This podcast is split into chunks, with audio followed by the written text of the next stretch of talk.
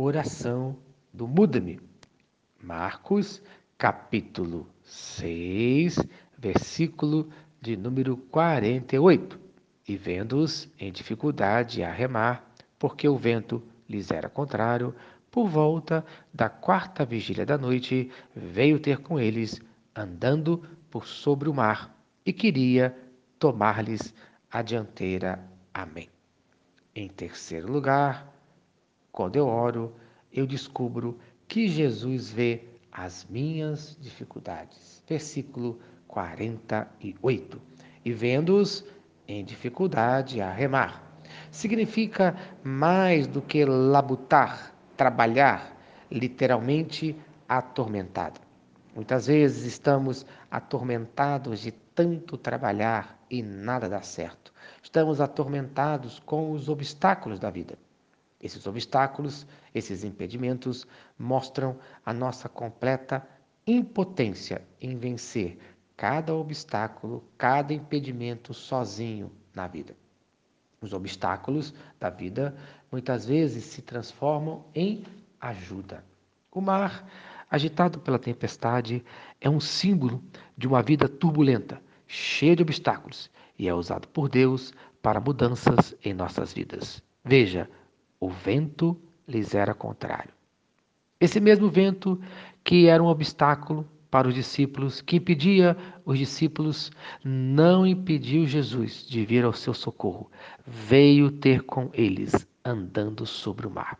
Jesus não é apenas o Criador da natureza, mas controla a natureza. Em Mateus, capítulo 8, versículo 27, fala: Quem é este que até os ventos e o mar lhe obedecem? Jesus é o Filho de Deus, conforme fala João, capítulo 3, versículos de 16 a 18. Porque Deus amou o mundo de tal maneira que deu seu Filho unigênito, para que todo aquele que nele crê não pereça, mas tenha a vida eterna.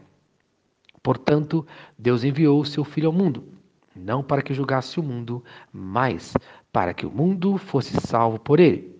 Quem nele crê não é julgado, o que não crê já está julgado, porquanto não crê no nome do unigênito Filho de Deus. Amém. Como você age diante das dificuldades? Veja a diferença de atitude de Jesus e os discípulos.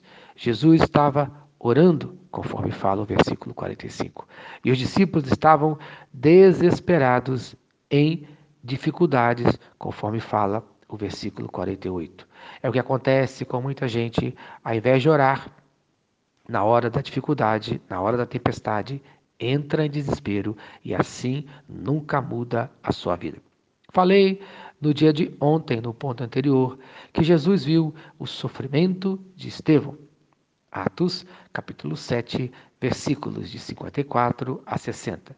E você pode dizer: então Jesus não fez nada? Ele não estava vendo o sofrimento de Estevão? Sim, ele estava vendo. Sim, ele fez. Jesus recebeu Estevão igual ao ladrão na cruz. Veja a escolha dos dois ladrões. Um com o coração endurecido, rejeitou a Jesus. O outro, com o coração agradecido, foi aceito por Jesus, conforme fala Lucas, capítulo 23, dos versos de 39 a 43. Como está o teu coração? Como está o teu coração no dia de hoje? Como está o teu coração nas horas das dificuldades? Você acredita que Deus vai ajudá-lo? Ou você vai rejeitar a ajuda de Deus? Em Lucas, capítulo 23, versículo 43, Jesus diz: Em verdade te digo que hoje estarás comigo no paraíso.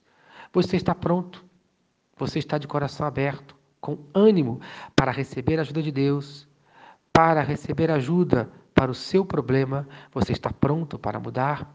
Ou vai rejeitar a ajuda de Deus como outro ladrão, como a multidão sempre enfurecida? Lembre-se sempre que as pessoas costumam rejeitar a Jesus. Elas estão enfurecidas, com o coração endurecido.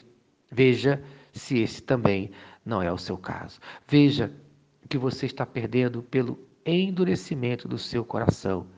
E quantos não estão sendo prejudicados ao seu redor No nome de Jesus. Amém.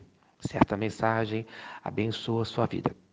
Compartilhe com quem você ama. Pai querido, Deus de amor, muito obrigado, pois eu sei que nesse momento tu estás vendo as minhas dificuldades e eu sei que você vem em nosso socorro. É no teu nome que eu te peço e te agradeço. Amém e amém. Eu sou o pastor Eloy, sou pastor da Primeira Igreja Batista em São Miguel Paulista, localizada na rua Arlindo Colasso, número 85, no centro de São Miguel Paulista, São Paulo. E lembre-se, Deus do controle sempre.